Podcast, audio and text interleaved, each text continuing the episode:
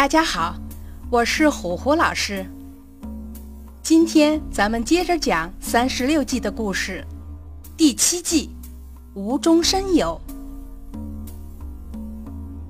无中生有属于疑兵计，它的原理是利用假象欺骗对手，当对手把假象当真以后，再把小的假象发展成大的假象，最后采取真实的行动去打击对手。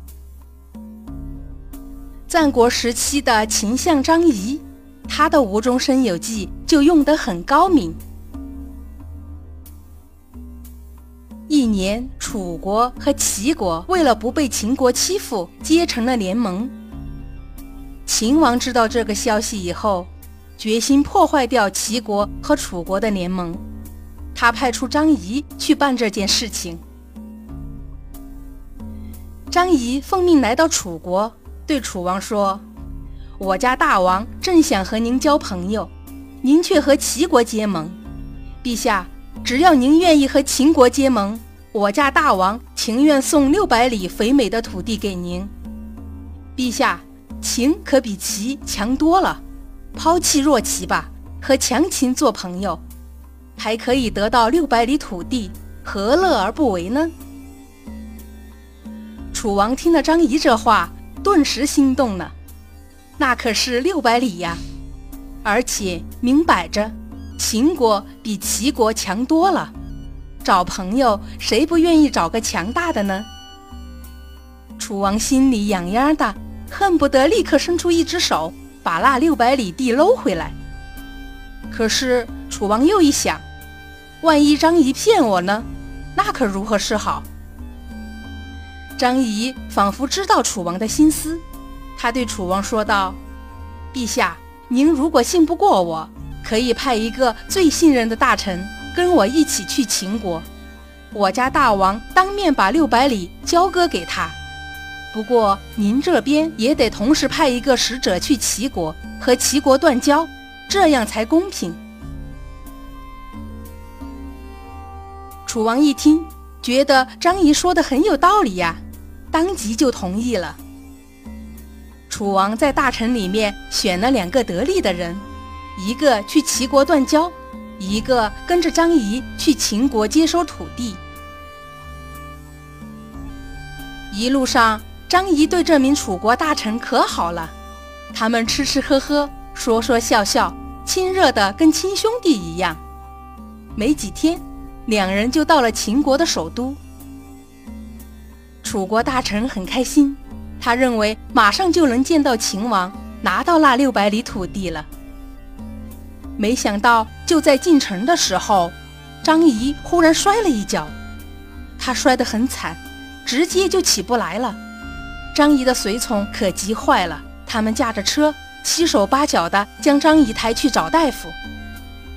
楚国大臣望着张仪一行人慌忙离去的背影，没办法。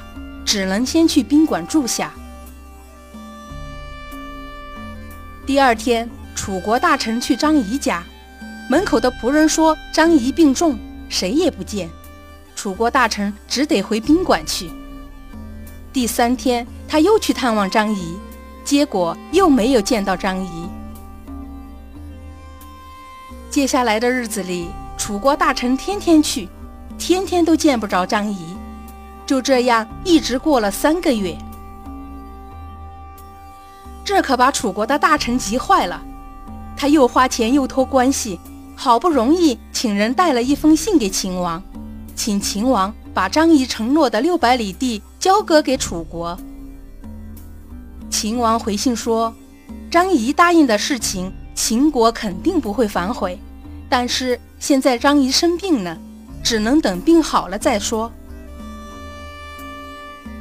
这下楚国大臣一点招也没有了，只得派人把秦国发生的事情告诉了楚王。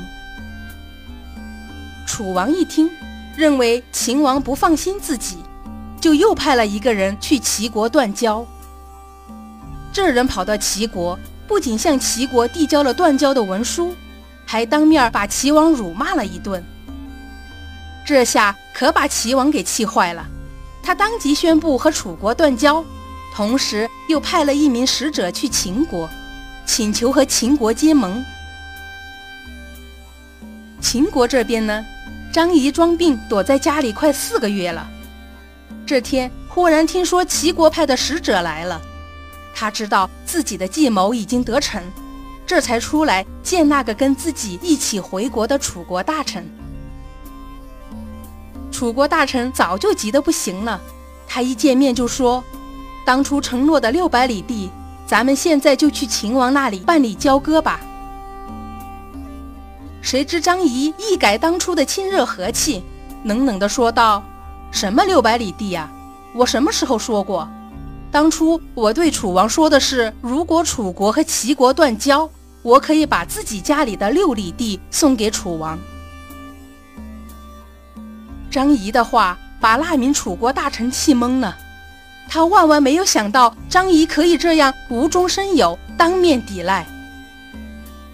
可那时候没有录音机呀，也没有摄像头，张仪坚决不承认。楚国大臣也拿不出任何证据来证明张仪说过割让六百里的话。没办法，楚国大臣只得一面愤怒地咒骂着张仪，一面匆匆返回楚国。楚王一听大臣的话，知道被张仪骗了，他气急了。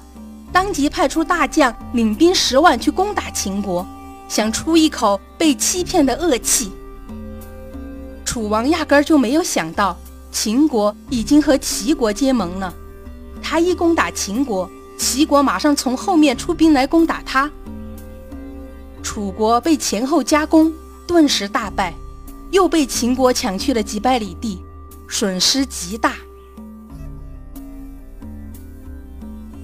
张仪诓骗楚王，把本来没有的事情说成有的，凭空捏造了送给楚王六百里土地的谎言，虚虚实实，真真假假，给人以出其不意的打击，让楚王上了大当。这就是经典的无中生有计。